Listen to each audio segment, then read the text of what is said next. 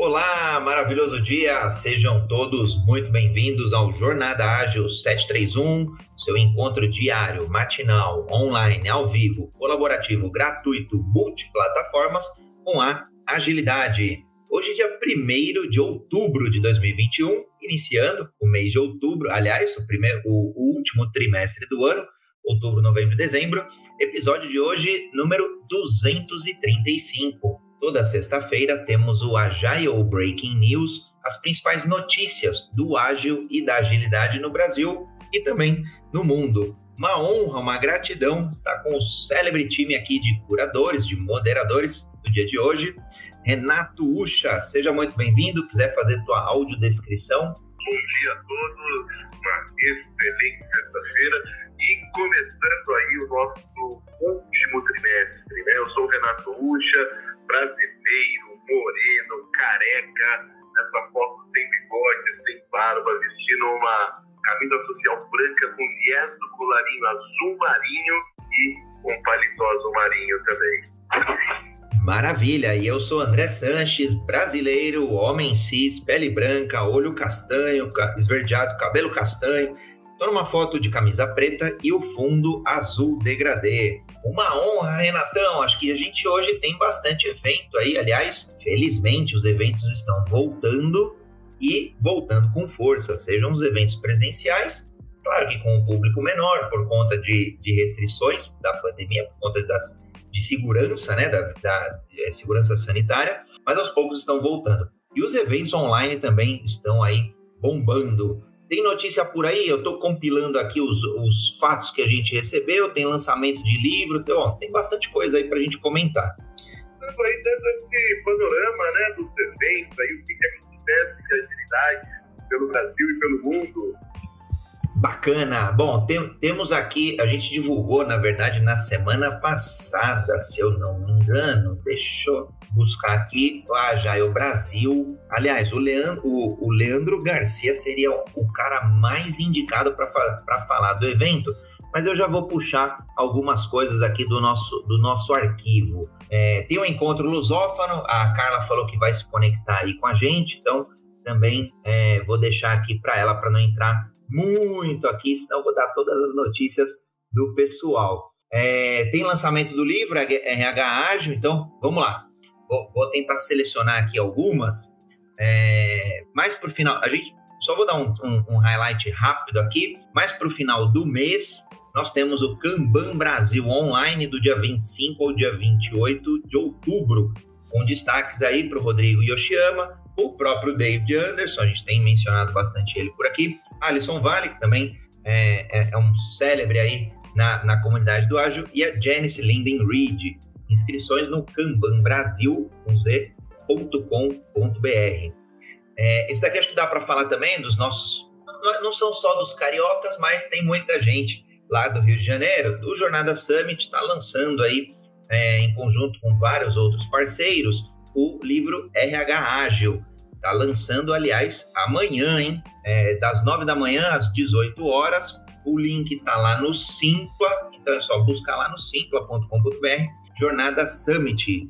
E a gente tem a felicidade de, é, de ter aí o Thiago Brandt como um dos patrocinadores do, do Jornada Summit e também a Camila Bertelli, se eu não me engano, ela tá lá como uma das, das escritoras do livro, né? Um livro feito aí a várias mãos. É, bom, posso falar aqui pelo, pelo Dairton Bassi também, do Colisão Agile Trends, a segunda edição vai acontecer no final de outubro também, do dia 25 ao dia 27, de outubro, esse mês, das 9 às 18, horário de Brasília. As inscrições estão no doit.com.br. Aliás, todos esses links a gente está postando aqui também é, nas transmissões. Então, é, encontro esse nosso, que acontece ao vivo dentro do Clubhouse, acontece na, nas outras mídias sociais também. Então, quem estiver nos ouvindo, é só postar um comentário que a gente traz tudo junto e tudo misturado acho que já é uma percepção aí, né, Renatão? Que os eventos aí, é, os online sim já estavam acontecendo, mas os presenciais aí também já aos pouquinhos tá voltando, né? Que saudade dos eventos presenciais, hein, André? Que saudade, viu? É, é, obviamente que os eventos uh, online eles permitem que as pessoas participem de qualquer lugar do mundo, mas nada como aquele aperto de mão, aquele petisco, aquelas coxinhas, sinto saudade daquelas coxinhas é, super oleosas que a gente comia né, no, no lounge, lá na, nos, nos pré-eventos, pós-eventos, é, e eu fico muito feliz de saber que a gente está voltando aí aos poucos, claro, com todo o protocolo de segurança, mas nós já estamos voltando aí a praticar um pouco mais da conversa olho no olho, presencial, ainda sem os abraços fortes, mas o, o, não é nem aperto de mão, né? Agora é toque de mão. Muito bacana aí essa notícia, viu?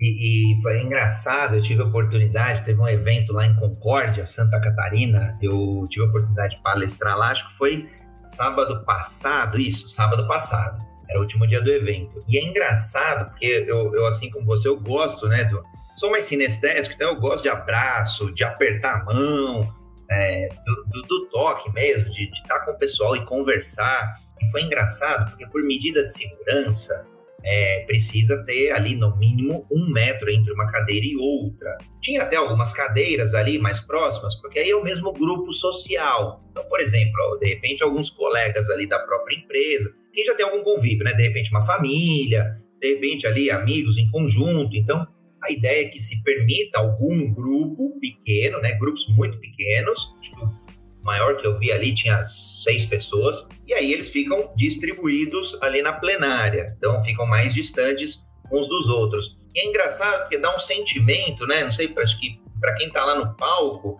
dá um sentimento de vazio, porque a gente está acostumado com os eventos, né, além de cheios, é, a, cadeira é uma do lado da outra. E, então foi foi estranho, assim, nesse contexto foi estranho. O restante foi muito gostoso, porque aí tinha lá as barraquinhas, os comes e bebes, é, tinha cerveja, enfim, tinha aí o, o, que você comentou aí. Mas o, o, legal é ter o público, a energia, o local ali estava transbordando energia e tem uma demanda reprimida muito grande, né? Grande Leandro, seja muito bem-vindo. Leandro Garcia, um dos founders, fundadores aí do LBO. Seja bem-vindo nessa sexta, meu querido. Bom dia, bom dia, bom dia, tudo bem? Sexta-feira, acabando a semana, semana que vem começa já o Brasil. Aê, não quis dar spoiler, mas agora é contigo, meu querido. Pode falar da Joel Brasil. Semana que vem começa já o Brasil. Eu tenho um carinho muito grande por esse evento, né? Eu, eu o Joel Brasil ali, a, nossa, começa a ficar longe as contas. Ali foi 2010, 2011. Uh, eu descobri o primeiro evento da Joel Brasil, que foi lá na, no sul, foi lá na Tecnopuc, no Rio Grande do Sul. Uh, descobri todo, toda uma comunidade, toda uma, uma quantidade de pessoas ali que gostava de pensar e fazer coisas de forma diferente. Uma comunidade que estava nascendo ali. Uh, ah, Para mim foi, pessoalmente, assim, foi, foi muito interessante. Então eu venho seguindo aí o Agile Brasil uh, enquanto a gente podia fazer coisas presenciais, era natural fazer presencial, né? O Agile Brasil era itinerante. A ideia era é, que ele acontecesse em diferentes lugares no Brasil, justamente para poder levar isso, né? Sair dos grandes centros e poder levar isso para outras regiões. Então ele aconteceu em vários lugares aí uh, ao redor do Brasil. Os dois últimos presenciais foi aqui em Campinas, onde estou, e, e depois Belo Horizonte. Belo Horizonte foi o último presencial. É, aí o ano passado foi online, ano passado foi um pouco temático, assim, a gente dividiu o Brasil por regiões. Então teve, teve o dia do, do pessoal do norte, o dia do pessoal do nordeste, sudeste, centro-oeste, o pessoal do sul, então foram palestrantes uh, onde foi tudo dividido ali pelo, por regiões. Esse ano ele, ele já está mais visto, mais parecido com presencial. Uh, alguns convidados aí uh, internacionais aí, como Klaus Leopold, entre outros, alguns, alguns ícones brasileiros aí, como Alisson Vale, Mariana Tamaroli. É, uma coisa bastante interessante no Agile Brasil é, é, essa coisa de tentar promover pessoas que estão começando, né? Então, metade dos palestrantes desse ano é a primeira vez que estão palestrando. É, é, dentro do evento isso é visto com muita importância, assim, para que novas pessoas aí comecem a falar, tem a oportunidade de ter o seu primeiro espaço ali. Vai ter workshop, uh, vai ter mesa redonda. Eu vou estar na quinta-feira com o Luiz Paizanello. Você já teve com o sócio dele aqui, o Rafael, algumas vezes, né, André? Aliás, Rafael Priklandnik, que está na Califórnia, fazendo acho que um pós-doutorado. Falei com ele acho que semana passada, semana retrasada. Você tem coragem de falar o sobrenome dele? Pri, Prikladnik, se eu não me engano. Vou, confir vou confirmar, hein? Para errar é fácil. Mas é um sócio dele, né? O Luiz Paizanello, vai estar o Alex Mari, o Tafaroli, Taki Rocha, uh, o Gino, vai estar por lá uh, o Alisson Fernandes eu, a gente vai estar fazendo uma mesa redonda sobre change management, uma mesa aberta. Então, quem quiser vai poder entrar vai poder perguntar também, vai poder é, conversar com todo mundo. Sábado tem workshop. Sábado também o evento tem um, um norte ali mais acadêmico, então você vai ver é, trabalhos mais com, com, foco na academia. É um evento uh, uh, multidisciplinar, assim, né? bastante coisa interessante. Hoje é o último dia que dá para comprar ingresso o André vai postar aí um cupom de desconto. Eu, eu ia perguntar isso, ingresso que, ó, a gente já está divulgando aqui, né, as inscrições aí no Brasil com z.com barra 2021. Agora, a galera quer desconto, meu amigo, a galera quer, e aí, que, que, que tem parceria com a Jail Beer? Tem parceria com a Jail Beer, tem 10% de desconto. É... Nem precisava desses 10% de desconto, né? Porque se fizer um workshop que vai ter dentro do evento, já, já pagou, né? Mas uh, tem 10% de desconto aí para incentivar mais aí uh, é, para participar do evento e, e, crescer e aprender um pouquinho mais aí e até colaborar, né? Tem, tem Open Space, uh, várias comunidades do Brasil, a Jailbeer é uma das comunidades, tem outras comunidades que vão estar lá é, fazendo evento dentro do Agile Brasil, também em parceria com o Agile Brasil.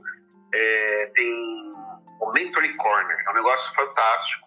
Acho que começou aqui em Campinas, que é um lugar onde as pessoas, algumas pessoas é, é pedem por mentoria, outras pessoas dão mentoria. Então, é a comunidade ajudando a comunidade. Né? As pessoas têm, têm dúvidas, têm estão é, é passando por alguma dificuldade aqui, precisam de algum tipo de apoio ali uh, um norte, uma direção, então tem espaço no Mentoring Corner, uh, tem um espaço para bater papo, fazer network, tem, tem, mil coisas maravilhosas que vão acontecer semana. Show de bola, divulgado aqui ó, o cupom e quem obviamente quiser tomar nota, super rápido, 3F64508253E8115447A 54341 EAC58C57A, facílimo Brincadeiras à parte, é só escrever para mim, é só escrever para o Leandro, é só escrever para o Renato, qualquer um dos curadores aqui. A gente passa o código aí de novo, a gente já distribuiu esse código aí nas mídias sociais, em todas elas. E também para quem estiver no podcast aí nos ouvindo, podcast Universo Ágil, no seu player de podcast preferido, a gente também é, divulgou o código aí. Então, muito bacana, muito bacana pela iniciativa, Leandro. Meus parabéns, nota 10. Eu gosto, eu, eu gosto do, do, do, gostei desse corner, da do corner mentoria, né? A mentoria corner, mentoring corner. É, acho bem bacana aí fazer mentoria, mentoria invertida. Tenho visto cada vez mais né, as pessoas se apoiando aí é, encurtando atalhos com mentores, com, com coaches também, óbvio, né? Mas você acaba mudando um pouco a forma, né? A mentoria aí acaba trazendo atalhos, né? Bem rápido ali para a gente é, resolver muito, muito prontamente um problema com quem já tem, já passou por lá, com quem já atingiu, com quem já chegou lá. Então acho bem bacana esse, esse misto, né, esse híbrido aí de palestra, de mentoria, de troca. Aí, obviamente, networking, de experiência também é importante em um evento. Meus parabéns por estar fazendo desse modo. Né? Acho que a forma aí mais é, é, é múltipla, né? É, mais multifacetada assim é bem bacana que é um pouco do que a gente faz aqui, né? Na verdade, a gente faz aqui mais temático, né? E mais multidisciplinar. Multiforma, eu vou provocar. A gente vai fazer algumas pesquisas aqui para o público do Jornada Ágil, para o público do Universo Ágil, e a gente tem aí algumas ideias de inovar em alguns formatos. Então, já estou dando spoilers aqui, fica a dica. É... Legal, ó, já tem, ó, a galera já está pedindo aqui o, o desconto no, no no chat aqui do Clubhouse. Bem bacana. Passo sim, vamos junto.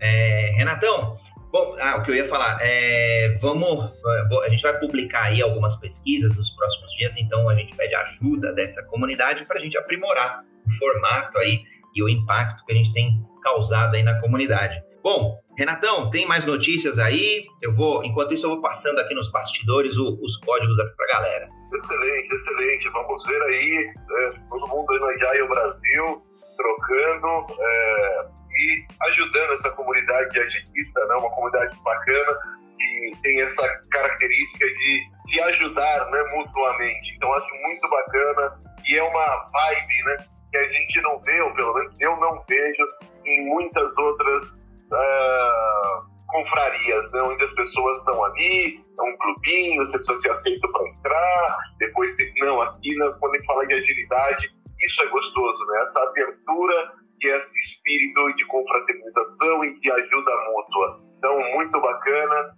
Nos veremos todos aí no Agile Brasil. Agora, André e Leandro, se me permitirem, eu quero trazer aqui uma provocação para vocês. Eu queria sentir de vocês queria ouvir de vocês, da opinião de vocês, qual a diferença entre transparência, ser transparente em um time, em uma organização e microgestão. Eu tenho escutado muita gente é, reclamando que dar transparência, né, ser transparente com o que está fazendo, seria uma forma de microgestão. Qual é a opinião de vocês? Eu sabia que teria pimenta aí vindo do Renato. Bom, em primeiro lugar, vou fazer o convite aqui à audiência. Quem quiser contribuir com o tema é só levantar a mão e a gente traz aqui para o debate. A gente já sabe que tem uma, uma audiência cativa aqui, a gente fica super feliz de ver os rostos aqui conhecidos. É, nas mídias sociais a gente vê os números, mas às vezes não vê carinha, não vê nada, né? Vê só ali é, quantas pessoas que estão acompanhando a transmissão, mas é bem bacana. Renatão, Tema polêmico, sim. É, quando a gente fala de transparência, né, para mim é muito aspiracional. É, acho que cada vez mais. É, e, e, esse, e, essa palavrinha aparece em vários quadros, desde os quadros, né? é, quadros de, de, das empresas, das organizações lá, que tem missão, visão, valor, propósito e valores, aí transparência é um dos valores. Foi engraçado, eu tive a oportunidade numa das companhias é, implementar é, um código de conduta, código de ética, uma série de coisas, e lá a gente reviu missão, visão, valores, né? e valores estava lá. E foi engraçado que muitas pessoas é, olhavam esse, esse, esse nome lá e falavam assim, não, e davam risada. Não, mas Vamos entender por quê, né? É, não, porque aqui, aqui não é transparente. Tá, mas é justamente isso que a gente está fazendo. A gente reconhece que não somos bons o suficientes em transparência e queremos, de forma aspiracional, ter mais transparência. Ah, agora entendi. Então é um valor que nós valorizamos. É isso mesmo, valorizamos e queremos cada vez mais. Bacana. Daí, para sair a, a, divulgar salário de todo mundo, é, lá até era divulgado porque era uma empresa, é, uma sociedade mista, né? uma, economia, uma sociedade de economia mista, público-privada. Então, por força de lei, era obrigado a publicar o salário de todo mundo. Mas, enfim, indo para a iniciativa privada, é, transparência, cada, vez, cada vez mais a gente vê o pessoal discutir, as empresas, RHs, os gestores e por aí vai. Agora, dá tempo de ser transparente a tudo e a todos? Essa é a pergunta. Na minha opinião, não. Porque senão eu teria que comunicar. Imagina que o Renato é meu gestor. Aí eu estou trabalhando com o Leandro. Eu tenho que ficar comunicando tudo para o Renato? Não. Eu preciso da transparência, visibilidade de tudo 100%? Não, porque senão ele teria que estar olhando o que eu estou fazendo. Agora, eu preciso ser transparente com os fatos relevantes. E aí entra um quê de subjetividade? Poxa, o que, que eu preciso? Ah, tem um risco. Opa, ninguém, ninguém tinha visto esse risco antes, preciso informar o Renato. É, depois, obviamente, vou atrás de uma solução ou de mitigar o risco. Legal. Agora, quando eu falo de microgestão, o que, que eu entendo? É o Renato querendo controlar no detalhe as atividades do André. Ah, tá bom, então é oportuno de tempos em tempos eu dar algum status também para eu dar segurança, para que o Renato confie, né? Então, quanto mais eu sou transparente, mais a pessoa confia, quanto mais, mais a pessoa confia na, na relação, ela se fortalece. Agora, precisa achar um equilíbrio, né? Tem gente que não tem a confiança e aí, portanto, vai querer exercer a microgestão para achar que tem transparência e não tem. Na minha opinião, é o contrário. Quanto mais transparência eu dou, menos microgestão eu vou precisar. Agora, transparência de tudo, utópico, não faz sentido, porque senão seria a própria pessoa quase que executando o trabalho para ver como o trabalho é feito, de que forma, é, em que tempo, com quais condições, em quais contextos. Humanamente impossível fazer isso. Né? Então, só para começar aqui, o, só para pôr a pelota aqui rolando nessa sexta-feira, passar a bola aí para o Leandro e para quem quiser contribuir aqui também, é só levantar a mão. Engraçado que, cara, o Renato ficou ouvindo as conversas, não é possível. É... Ontem eu estava conversando com uma gestora de RH sobre trabalho oculto. É, é um tema que eu levo para a gente costuma levar esse trabalho para o dia a dia, né? Essa discussão para o dia a dia, trabalho oculto. É, o que, que, a gente sugere é, algumas vezes, quando a gente percebe que existe muito trabalho oculto, né? É, fazer um board, pode ser hoje no Miro, pode ser quando, quando estávamos todos presenciais, podia ser um lugar lá que você colava um post-it, é, onde as pessoas colocam lá aquele trabalho que não é explícito. É, pegando como exemplo, o exemplo até que eu dei para ela ontem, e aí ela trouxe alguns exemplos dela também, mas assim, o exemplo que eu dei ontem foi é, um time que tinha uh, um desenvolvedor que você via claramente correndo o dia inteiro para cima e para baixo, uh, por assim dizer, né? Ele estava trabalhando ali o dia todo, não sei o quê. Mas se você olhar o quadro de trabalho do time ali, você não via ele movimentando muita coisa. É...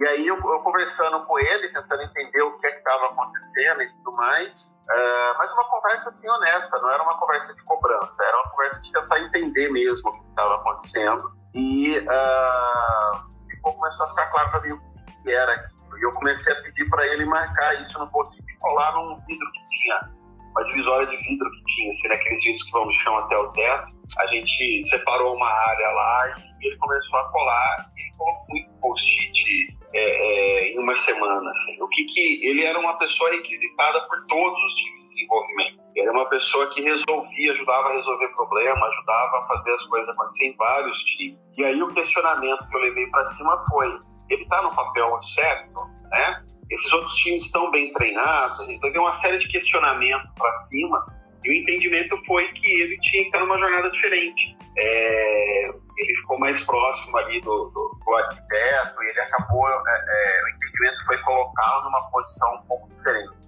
Entendendo com mais profundidade o que ele estava fazendo, o que ele estava fazendo, ele se decidiu, né? A solução foi colocar ele numa outra posição e trazer alguém ali para a posição que ele estava. É, tinha um valor é, é, muito grande no que ele fazia ali. Uh, e era ruim para Mas, ao mesmo tempo, ele não ajudava o time a fazer muitas coisas porque ele estava, ele não ajudava muito o time a fluir.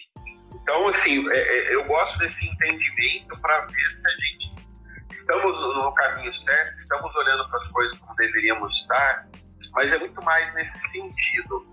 Aí no local que não tem transparência ou, ou um chefe que gosta ali de microgerenciar, ou pessoas que tenham vivido aí próximo de quem gosta de microgerenciar, esse olhar para o trabalho pode parecer microgerenciamento, sim. É bem subjetivo isso. Uh, mas eu não acho que dá transparência. Da transparência tem dá para ter vários entendimentos, né?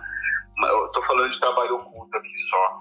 É, eu não acredito que seja microgerenciamento. Uh, vai ser microgerenciamento no trabalho oculto ali se o chefe começar, não, aqui não é post-it amarelo, aqui eu quero azul, é, ali, cara, tem que ser verde. Ah, faz assim, ó, a hora que você for pôr um post-it, você me pergunta que cor que é. Aí começa a virar microgerenciamento isso. Mas eu acho que expor ali é, é, o que está acontecendo, como está acontecendo, para que o trabalho todo é, é, flua de maneira diferente, acho que não é. Tem um time de marketing que eu estou olhando agora que tem uma pessoa lá dentro que acha que um quadro é, é, uma gestão visual, né? Um quadro Kanban, por exemplo, é microgerenciamento. Ele, ele, ele vê dessa forma. Ah, eu sou um criativo, meu trabalho é artístico, eu não acho que é legal ficar colocando aqui, se agora eu estou editando esse vídeo, se eu estou fazendo aquela arte, se eu estou escrevendo esse texto.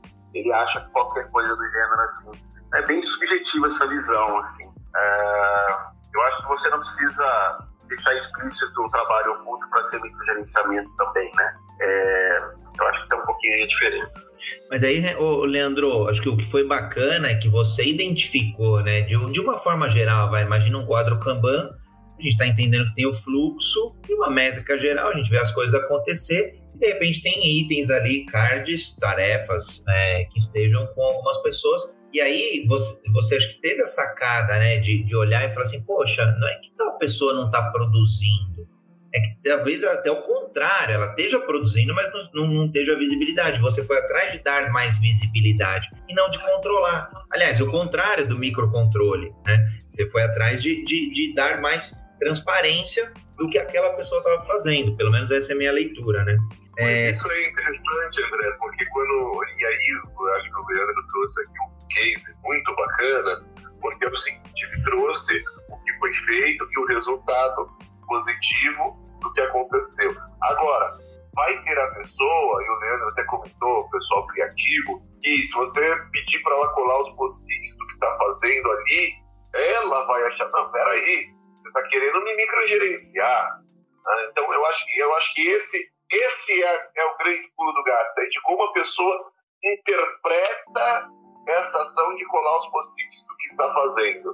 Né? Pode ser que ela tenha uma atitude positiva, como teve nesse caso que o Leandro trouxe, mas a gente também poderia ter uma pessoa que diria, não, desculpa, estou fazendo meu trabalho, eu não vou ficar perdendo tempo aqui, colocando aqui que, ó, estou sendo chamado pelo time. Tá. Isso daí não. Isso é microgestão. Entende esse ponto?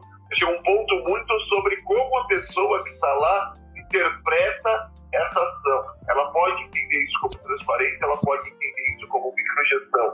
E esse, eu acho que esse que é o, o né, que fica assim, é, um pouco acinzentado de entender como que cada um vai interpretar. E o Leandro tocou num ponto que eu acho muito interessante, porque normalmente os times criativos, né, e aí a gente está falando de marketing, a gente está falando é, de times que são menos ligados nas áreas exatas, eu sinto muito mais essa, esse viés de entender um board como microgerenciamento do que um time que está acostumado, que vem da área de exatas, onde ele sabe que ele precisa né, encadear uma sequência de, de fatos para lá no final entregar o resultado. É interessante é, essa visão. Bacana, e pediu. Bom, vou fazer o reset sala. O Samuel pediu aqui a palavra, a gente já passa para ele também para contribuir no tema. Bem bacana a discussão. Estamos aqui no Jornada Ágil 731, seu encontro diário e matinal com a agilidade. Hoje é 1 de outubro, é, episódio número 235, sexta-feira. Jornal Ágil, Agile Breaking News, as principais notícias do ágil e da agilidade no Brasil e no mundo. É, temos o time de curadores, Renato Ucha, Leandro Garcia, eu, André Sanches, a Carla Barros deve aparecer aí no finalzinho e Fábio Baldin está é, aí em um grande Go Live aí, então é, cedemos aí muito mais do que justo as homenagens ao Fabião também, que está sempre contribuindo. É, sigam os moderadores aí, pode ser dentro do Clubhouse. Quem quiser seguir o clube aqui em cima, tem uma casinha Agilidade Brasil, é só clicar na casinha e seguir. E os moderadores também estão no LinkedIn, no, no, no, twi no Twitter. Eu não lembro se está todo mundo, mas é boa parte sim. Certeza no Instagram e no LinkedIn também. Então podem manter contato aí nas mídias sociais de sua preferência. Samuel, seja muito bem-vindo. Bom dia, pessoal. Bom dia a todos. Samuel falando. Sou homem, é, moreno, cabelos castanhos. E, bom, é, que eu acredito é que a gente precisa sempre olhar para dois pilares, né? Que é o alinhamento uh, e a autonomia. Então, quando a gente tem ali, é, a, a, gestão visual, por exemplo, é uma, uma, é uma ferramenta que a gente utiliza para dar alinhamento, né? Para todo o time. E só que se você tem baixa autonomia, então alto alinhamento e baixa autonomia, você vai cair na microgestão. Você vai porque existe um clima de é, falta de confiança, né? E aí você vai sentir ali, as pessoas vão sentir que é, estão sendo microgerenciadas. Agora, um alinhamento é, bacana, alto, uma autonomia também alta, significa que existe um ambiente de confiança é, mútua no, no, no, time, seja é, alguém que, que, é, que é líder ou, ou, ou team member, né? Então, existe um ambiente de confiança e autonomia, ela, ela acontece eu acho que um bom termômetro é, para saber se está acontecendo ou não o microgerenciamento é se o time está o tempo todo com medo de fazer as coisas, querendo perguntar para o líder, para o chefe, né, é, se pode fazer ou não. Quando ela tá, começa a se sentir melindrada para inovar ou, ou para tomar decisões simples do dia a dia, é, a gente começa a entender que está havendo um microgerenciamento. por mais que, que tenha um, um bonito, por mais que tenha é, cerimônias ali, ágeis acontecendo, a gente vê que o time tá, é, não consegue avançar sem pedir opinião da, da, da liderança, é, por, com medo de errar, né? Então, eu acho que, que ali é um bom termômetro para a gente entender, é, perceber se está havendo microgerenciamento. Acho que essa é a minha contribuição aqui. Muito bom, muito bom, Samuel. É, tem alguns pontos que são interessantes, né? Eu, eu observo muito, é, às vezes, né, tem times onde as cerimônias do dia a dia é, acontecem de forma bem diferente quando o chefe está presente e quando o chefe não está presente. Né?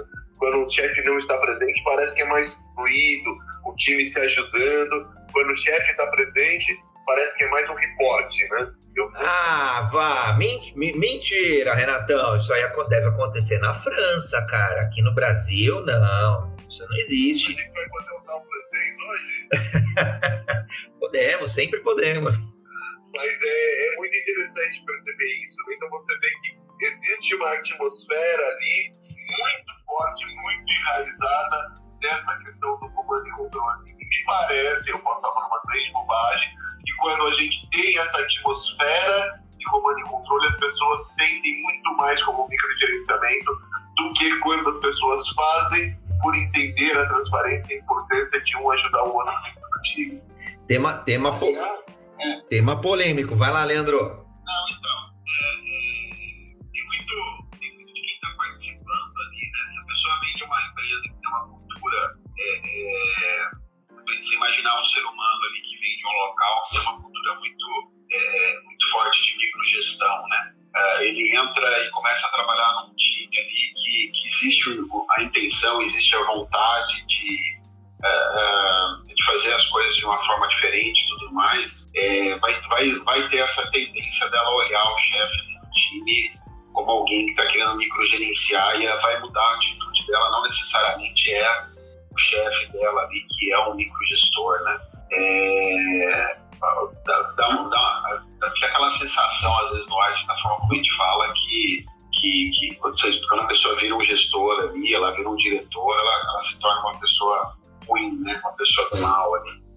Uh, a solução para tudo isso daí me parece que tem muito a ver com, com definir restrições claras. Né? É, se a gente olhar para uma rodovia, uma rodovia tem restrições claras. Né?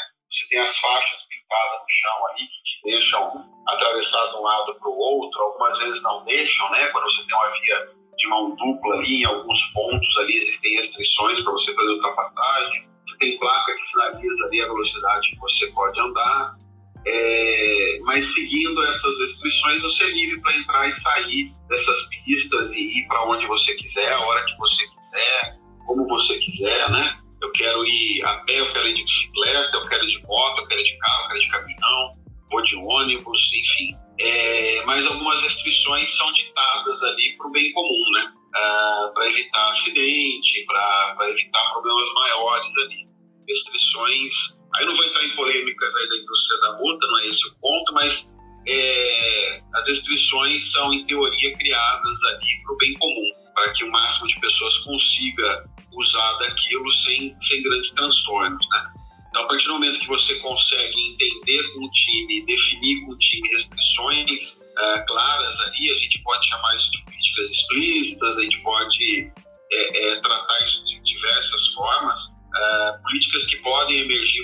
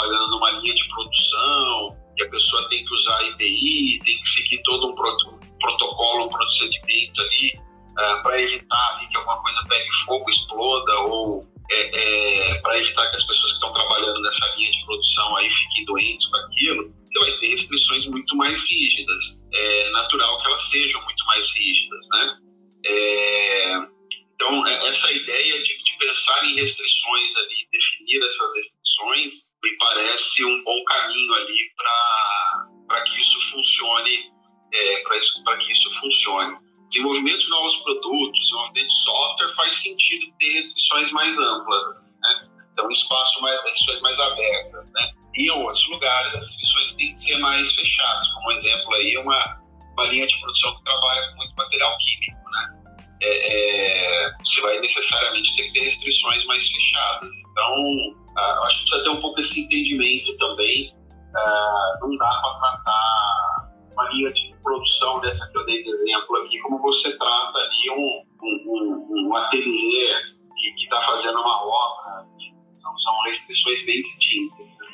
Leandro, para corroborar a tua frase, o Leopoldo Guzmán, via Instagram, postou aqui. E aí você usou a palavra restrição, eu vou, eu vou fazer o um paralelo com o que ele chamou de controle. Um bom controle não é o que entra no detalhe, é o que nos permite agir no tempo certo, podendo ser macro ou micro. Quem define é a necessidade. Se for para promover o melhor resultado, é bom. Se for para vigiar pessoas, é ruim. Então, acho que a restrição ou barra controle é, precisa existir, sim, em maior grau ou menor, né? depende aí da necessidade de inovação, portanto, maior liberdade, ou maior foco na execução, portanto, maior controle, mais estrito. E, e só, só para complementar mais meio Bitcoin, Leandro, de contribuição, é, ao longo do tempo, elas podem ser reajustadas elas podem ser ou mais flexibilizadas ou se tornarem mais rígidas conforme necessidade do próprio grupo.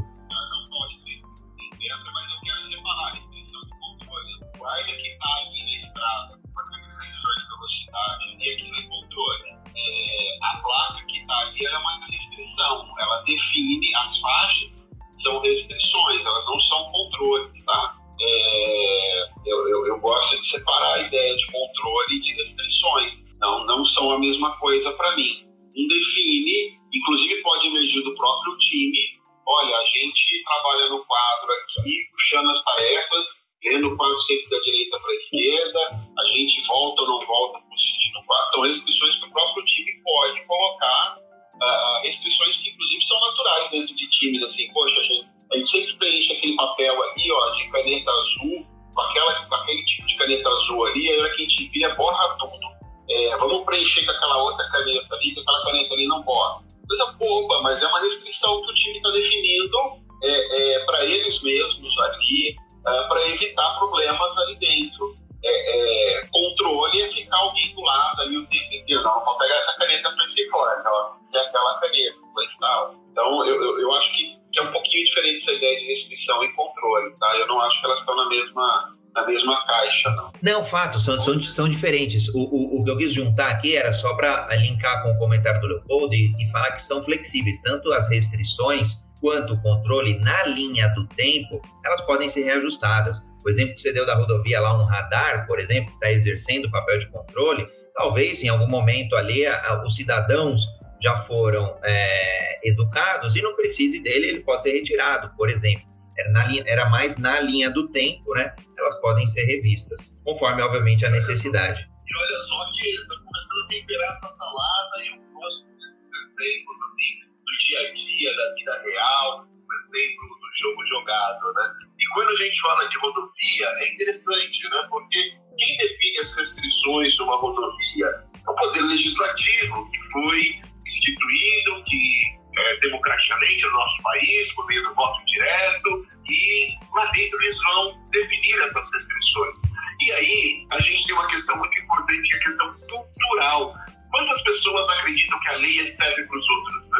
Ah, lei é para os outros, eu não vou dar seta para mudar de faixa. Tá, eu vou virar, já estou na faixa da direita, vou fazer uma conversão à direita, para que dar seta? É, pô, tá tudo parado, tem um acostamento aqui, não vou pelo acostamento. Os trouxas que sigam ali a linha. Então, esse mesmo princípio, eu acho que se aplica não só para a rodovia, mas em times também. Né? Quantas pessoas que acham que é, as restrições são para os outros, né? que ela está acima das restrições, e mais do que isso, que ela tem uma justificativa excelente para curar a restrição, né? Não, sabe, eu estava com pressa, né? porque ah, eu acordei tarde hoje, eu precisava chegar no trabalho na hora. Né? Então, é muito interessante a gente olhar para essas dinâmicas que acontecem no dia a dia e buscar um paralelo com o que acontece dentro dos times. Eu vejo essa questão do controle, a gente falou de controle, do fiscal ali, com seu radar é, fiscalizando. É, quando a gente fala de um processo auditável, a gente não está falando processo que tem controles. Né? Auditoria não é uma forma de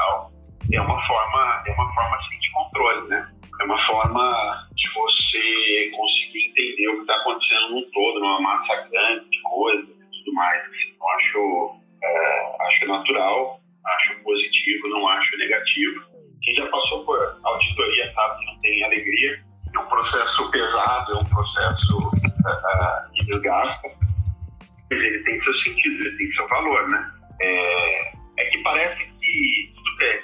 É, tem um exemplo quando no, no Basecamp, que é um treinamento que você faz com o Kinect, é, tem um exemplo sensacional, assim, que é um parquinho, eles mostram a foto de um parquinho e esse parquinho tá com aquelas fitas é, branco, amarelo e preto, assim, né, separando, acho que é branco, amarelo e preto, eu acho, é, separando o parquinho, assim, então tem uma fita ao redor do parquinho.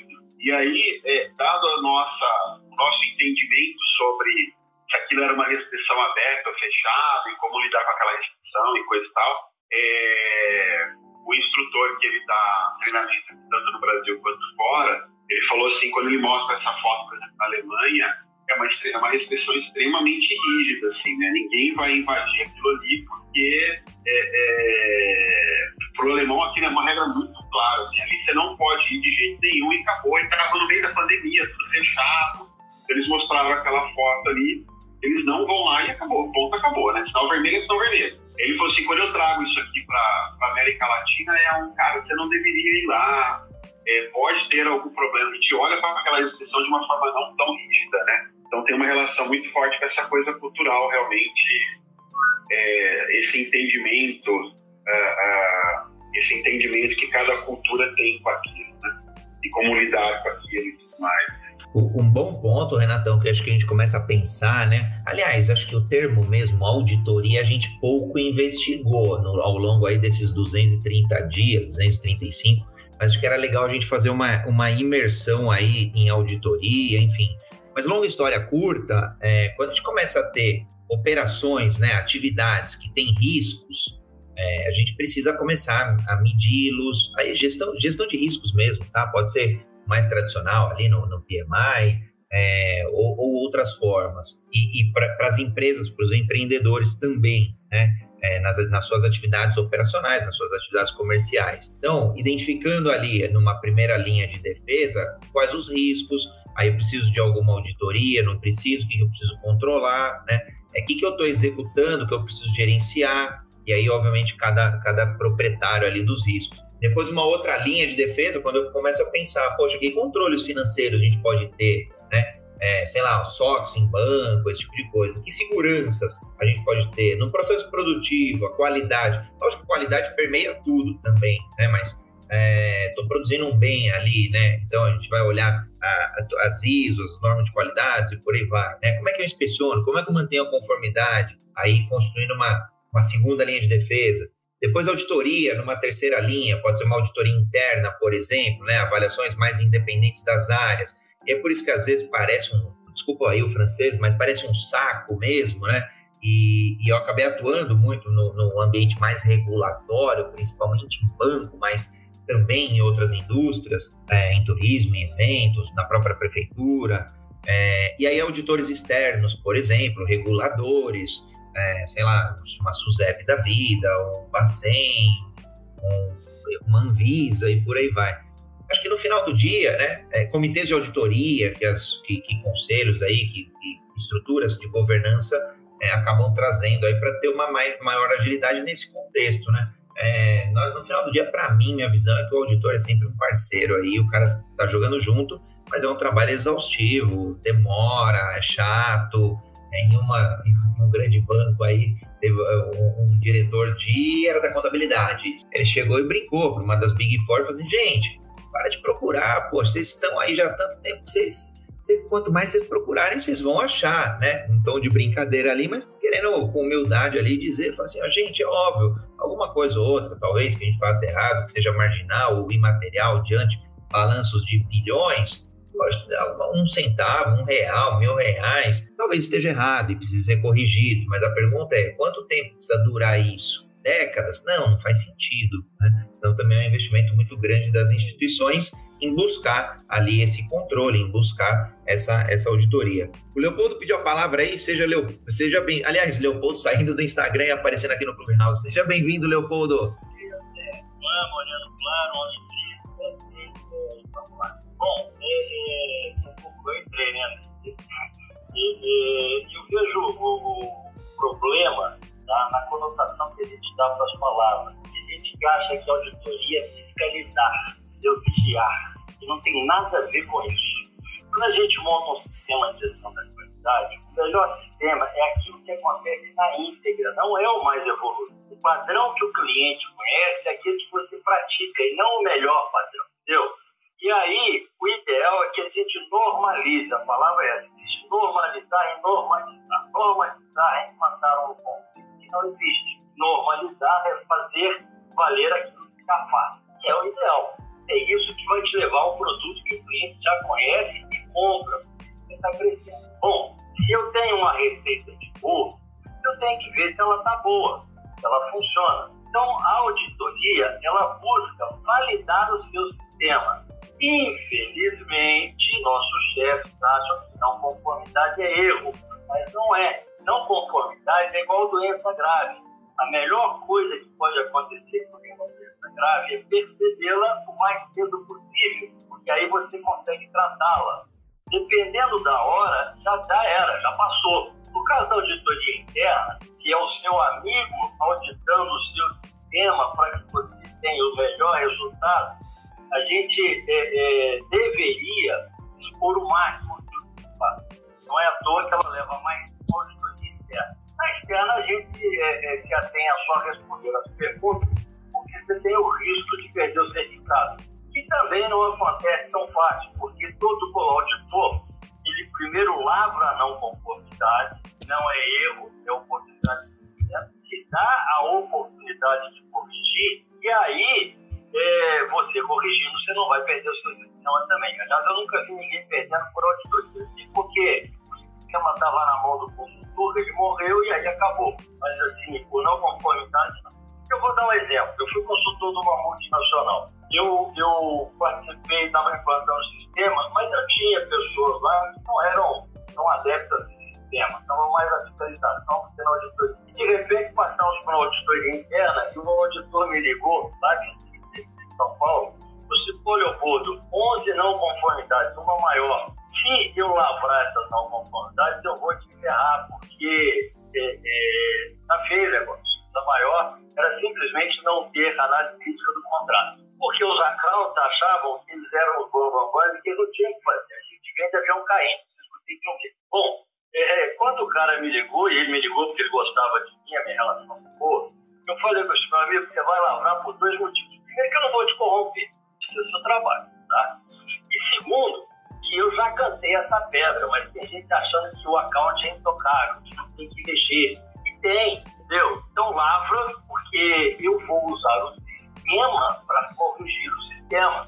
Porque depois que você lavrar, alguém vai ter que assinar, vai ter que dar um tratamento. Se o cara falar que isso é normal, aí o problema é dele. Se não, o problema é meu, porque eu estou aqui para enxergar isso. E aí, ele lavrou. E aí, cara, o Papa, o cara que eu tenho exemplo como, como líder, né? Nós ligamos para ele, o coordenador que tá ligou para ele, falou assim, ó, oh, não conformidade com 11 não conformidade uma maior. O cara deu a melhor resposta que eu podia ter ouvido. Lá de onde ele estava, eu não sei onde era, ele falou assim, o que for? O que, que eu tenho com isso? Cadê o Leopoldo? Aí eu peguei o telefone na hora e falei, meu amigo, falou que eu queria ouvir. Agora detalhe, eu quero usar counts aqui para corrigir o erro deles, a não conformidade porque eu não vou marretar, eles vão aprender a fazer, entendeu? É, eu quero a galera daqui trabalhando né, full time, quero hora extra para todo mundo, isso eu sempre quero. Quero comida de qualidade, quero um cara da day full time. Ele tem que estar disponível. Não precisa ficar aqui não, ele tem que chegar em 10 minutos, porque esse negócio não pode parar. E aí nós trabalhamos uma semana, e aliás, duas, eu fui o único que saiu de lá no fim de semana, porque eu moro em Belo Horizonte. Né? E, e resolvemos mas sem estresse, sem, sem apontar o dedo para ninguém. Sem... Eu chamei os caras porque era uma, uma coisa que eles tinham que fazer. Mas um dos princípios de lavrar não conformidade é não colocar nome. Não é o fulano não fez, é a coisa não foi feita conforme deveria. E aí, só para fechar, eu quero dizer que regra, padrão, lei, não foi feita para ser lei, padrão, normas foram feitas para facilitar o convívio entre as pessoas. Se ela for boa, ela tem que ser seguida se ela for ruim, ela tem que ser revisada. E a gente só percebe isso se auditar o sistema. Então, o auditor é o melhor amigo do, do produtor, do, do produtor, do produtivo.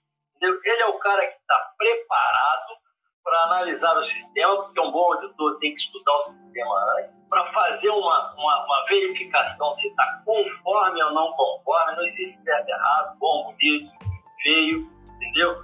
E vai dar as sugestões de melhoria. Cara, auditoria é a melhor coisa que precisa, pode acontecer num sistema, tá? porque é a oportunidade que nós temos de resolver os problemas. E se não forem resolvidos hoje, eu vou repetir, é uma doença grave e se o tempo passar, você não tem como voltar atrás. Obrigado me remete muito, Leopoldo, a figura quando a gente fala aqui em algumas vezes do mindset ágil. Quem, quem está a favor aí do, do auditor e de todo o trabalho está no mindset de crescimento, porque vai receber as críticas, vai receber as avaliações e vai evoluir, vai aprimorar, vai melhorar. E quem tiver no mindset fixo vai é, criar objeções, criar restrições, é, e vai evitar tais críticas e não melhora. Muito bacana. Eu ganho com a falta dele. Controle é bom, outra palavrinha, né? Eu, eu, eu gosto muito do significado das palavras. Tá? Controle não é vigiar, cara. Controle é manter dentro dos limites. Todo o processo tem falhas, toda, toda existe uma norma de tolerância. Entendeu? Um saco de café de 500 gramas não tem que ter 500 gramas. Ele tem que ter de 495 a 505. Se ele tiver 600 gramas, ele está tão não conforme quanto os 400. Eu posso comprar um saco de café para servir de parâmetro de peso, porque eu não tenho uma balança, a minha balança é aquela né, de, de, de dois pratos, e aí eu boto de um lado e eu meço o meu produto do outro, porque eu tenho um parâmetro que é regulamentado, que tem um critério. Entendeu? Agora, se ele tiver com 600, eu vou estar caindo prejuízo, eu vou vender mais. Eu não, eu não preciso comprar café só para tomar, não. Eu posso usar ele como parâmetro, entendeu? Então, aqui, é, é, quando eu tenho controle, é, e aí vamos lá na carta de controle, eu consigo enxergar as variações do processo e não, a, a, a, não ser que tenha quebrado uma peça, e mesmo assim, antes dela quebrar, ela tem uma variação normal, que não é repentina, que não é abrupta, entendeu? E é, é constante, ela me permite enxergar que aquele produto vai sair do nível de qualidade aceitável. Eu posso botar na prateleira, apesar de não ter 500 gramas, 495 é 505, ninguém vai me cobrar. Então, controlar é necessário. O que, que eu tenho que controlar? Tudo? Não.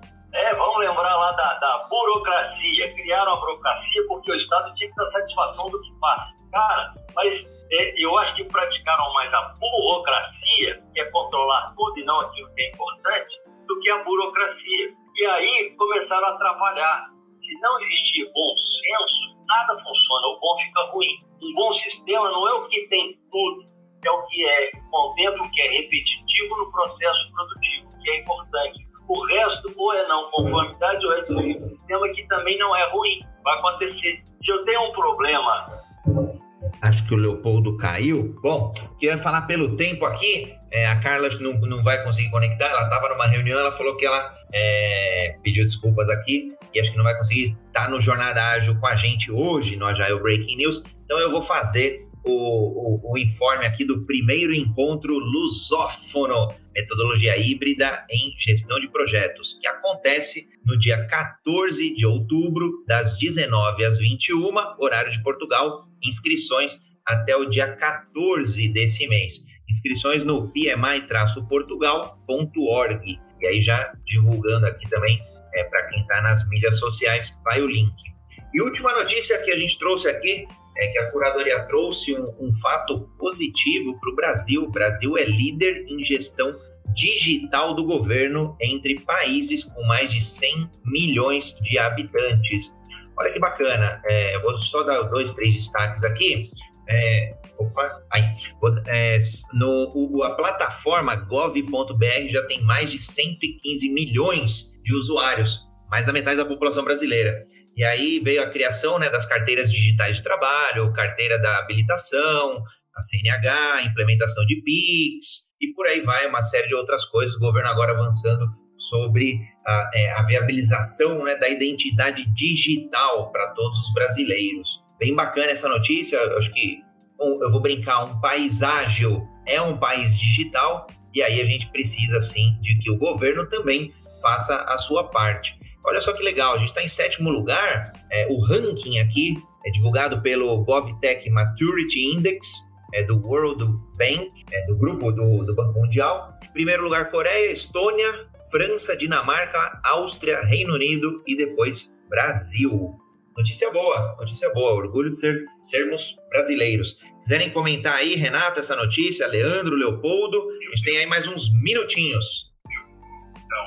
Assim, a Inglaterra Inglaterra tem uma história ali onde eu ouvi tempos atrás, eu não fui atrás para validar, mas eu achei bastante interessante que no interior da Inglaterra, em cidades pequenas, é, pode ser eleito alguém ali para trabalhar como pseudo-juiz em alguns casos, uh, que não precisa ter formação em direito, ele não precisa ser um bacharel em direito, ter feito nenhum tipo de prova na OAB dele e tudo mais, isso era muito viável porque você tinha uma uniformidade muito grande cultural, étnica e tudo mais dentro da Inglaterra.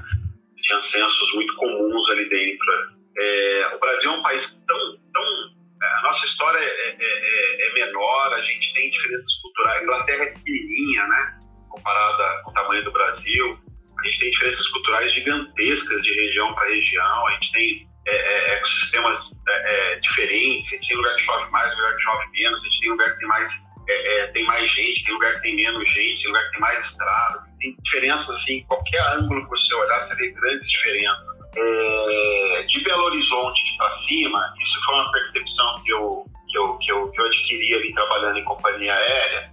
Se você colocar um arco ali, né, se você colar um mapa do Brasil na parede ali, colocar um, bem em cima de Belo Horizonte ali, colocar uma, um arco ali, se você separa o Brasil em dois pedaços, dali para cima eu acho que tem um Brasil, dali para baixo tem outro Brasil. Esse Brasil para cima nem sequer bancarizado é. Eu acho, eu, eu, eu, sou fã, eu gosto dessa ideia de, de você ter um número só que identifica. Eu sou fã dessa ideia de você ter as coisas de forma digital, mas eu acho que no Brasil a gente tem, tem, tem muito entendimento, muita diversidade cultural. É, você tem é, acesso à, à internet em alguns lugares, em outros não. É, é, muito fácil você cabear o Japão inteiro com fibra ótica, cara. Você já com a fibra ótica uma cidade interior de Roraima do Acre, é outra dor. Uh, eu não sei, assim, eu, eu, eu a que você fala da Estônia digital, a Estônia é uma história completamente diferente da nossa. É, é, achei, eu, fiquei, eu fiquei assustado e achei estranho esse, esse ranking. Assim, eu, eu, eu não sei quão, uh, quão igual é isso dentro do Brasil inteiro, assim, sabe?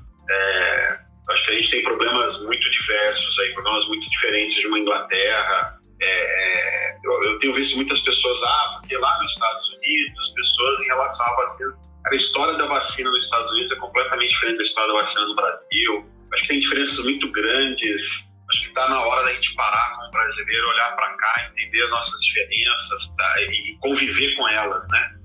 É, parar de fazer comparação com algumas. Cara, comparar com a Estônia, eu acho um negócio tão tão, tão distante, não sei, me, me chocou um pouco essa notícia. É, é, que o critério aqui é, é, o índice de maturidade no governo digital, né?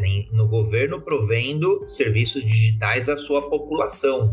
É, e aí, óbvio, como acaba sendo percentuais, denominado, deve ter algum critério ali que você baliza pelo denominador do, da população e tal, você consegue normalizar. Acredito, óbvio, países menores, a gente consiga sim é, uma eficiência melhor, principalmente países desenvolvidos, né?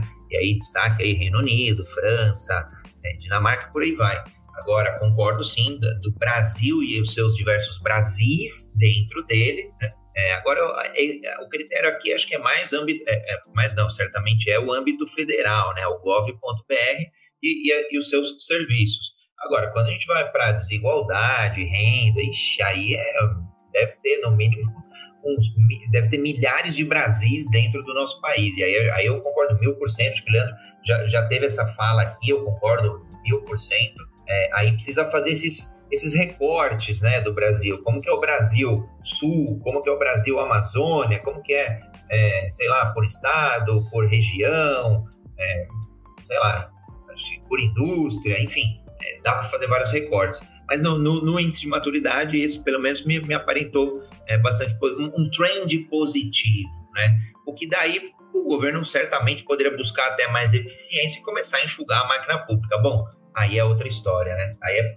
ainda tem muita água para rolar debaixo dessa ponte. Ah, mas temos muitas oportunidades, viu, André? Eu, eu vejo o seguinte: primeiro, eu acho que a ocasião faz o ladrão, né? Então, o nosso governo na parte digital ele é muito avançado desde sempre no recebimento dos, dos tributos. Eu lembro que na é, década de 90 meu pai já entregava a declaração de imposto de renda no disquete, né? que era super revolucionário para a época. Hoje você faz sua declaração de imposto de renda no celular. Eu lembro que em 2017 meu pai já tinha falecido, tinha ficado aí imóvel com as dívidas em PTU, eu fiz um programa de parcelamento incentivado, tudo online, maravilhoso, emitia DAI, paguei, então assim, o governo vai receber, eu acho que ele dá nota 10 no que diz respeito ao governo digital. Já para prestar serviços, por exemplo, agora que finalizou o inventário do meu pai, é, eu tenho um veículo aí de 1996 é, com restrição de óbito e eu não consigo tirar essa restrição de forma alguma, preciso agendar, é, é, visita no, no para levar documentação, para dar entrada no processo e tudo isso também poderia estar sendo feito online. Né? Eu não quero desmerecer, eu acho que o governo evoluiu muito nessa parte do governo digital, não tenho dúvida alguma, mas eu ainda sinto que é muito mais evoluído para a parte de recolhimento de tributos do que efetivamente para atendimento aos serviços ao cidadão. Mas, reitero, a gente tem que tirar o chapéu porque a gente evoluiu muito nessas últimas décadas. Concordo em gênero, número e grau. Órgãos de arrecadação nossos somos muito eficientes, tem um histórico inflacionário que também justifica tais, é, tais tecnologias, processos, automações, automatizações, né? É, para ter no final do dia as informações mais apuradas, né? um que aí de, de controle. É, agora é, é, usar essa mesma inteligência para prover serviços, né? E aí sim falar de um, de um INSS, de uma série de outras coisas aí que o cidadão tenha também esse benefício, e não só, só em uma mão é a mão que toma, mas também na mão, na outra mão é a mão que dá. Muito bacana, Renatão. Bom, vamos caminhar aqui para as considerações finais de, desse nosso Agile Breaking News de sexta-feira, dia 1, início né, de outubro, 1 do 10. Renatão, Leandro, Leopoldo. O Samuel falou que já tinha uma reunião aqui, ele já correu ali para a reunião. Então, vamos, vamos aqui, Renato, Leandro e Leopoldo.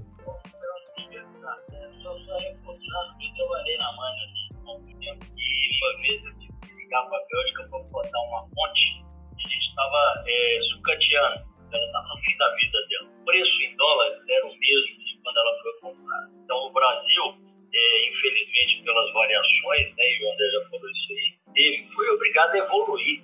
Eu vejo isso com, com bons olhos, sinal que nós estamos evoluindo. Nós estamos demonstrando que nós somos capazes. Vamos começar a fazer é, com foco no cliente para fazer o que é melhor para todo mundo, não só no, foco no bolso, que é o lado da cobrança. Né? É, obrigado, né? entrei no final, no final estava assistindo. Aí, é, é, acho que nós fazemos aqui é, é assim, também uma evolução. Nós estamos discutindo, no melhor sentido da palavra, temas que são relevantes no dia a dia das pessoas que querem produzir. Tá? Isso é muito bom. Obrigado, André, Renato, Leandro, obrigado a todos. Muito bom, divergir é importante, né? A gente pode crescer ali, a gente não precisa todo mundo estar tá olhando.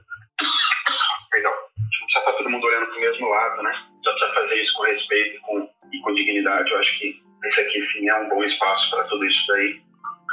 É, bom fim de semana, se cuidem, tomar bastante água aí, o tempo continua seco e bora terminar a semana aí. Semana ainda tem umas horas, uma boa quantidade de horas aí para terminar. Bora concluir a semana. Excelente sexta-feira a todos, entrando aí no último quarto, né, no último trimestre, para aqueles que trabalham com viagem, a hora de começar a garantir aí que nós vamos entregar aí o os resultados-chave esperados, para atingirmos os objetivos.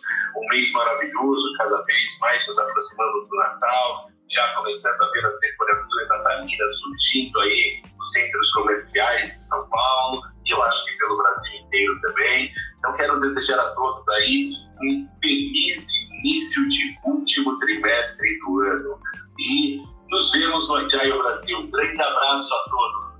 Maravilha, Leandro. Falando de divergir publicamente aqui, mais uma homenagem a você, ao Renato, que para extraem do André Sanches as melhores divergências. Adoro vocês de paixão. Gosto muito dos pontos e contrapontos e contra-contrapontos que são trazidos. E uma época já quase festiva, né, Renatão? Já relembrando aí Natal. Então, acho que é, essa semana eu tomei a vacina, a segunda dose. Acho que caminhamos aí sim para um mundo melhor, um mundo é, mais próximo aí do que tínhamos antes, e um mundo melhor também no sentido mais equilibrado aí quando a gente fala de trabalho remoto e por aí vai. Então, desejo a todos aí muita saúde, muito ânimo para esse próximo quarter, os OKRs aí, a gente fez vários episódios sobre OKR, então é só buscar ali no podcast, o Universo Ágil tem pelo menos acho que uns, uns quatro mais ou menos sobre OKR, sobre objetivos ágeis, metas e afins, é, e nos vemos amanhã no Jornada Ágil 731, seu encontro diário e matinal com agilidade. Amanhã aplicamos o ágil em vendas, vendas, clientes, experiência do cliente e por aí vai. Obrigado, Renatão. Obrigado, Leandro, Leopoldo e toda a audiência que teve por aqui. Obrigado, abraços.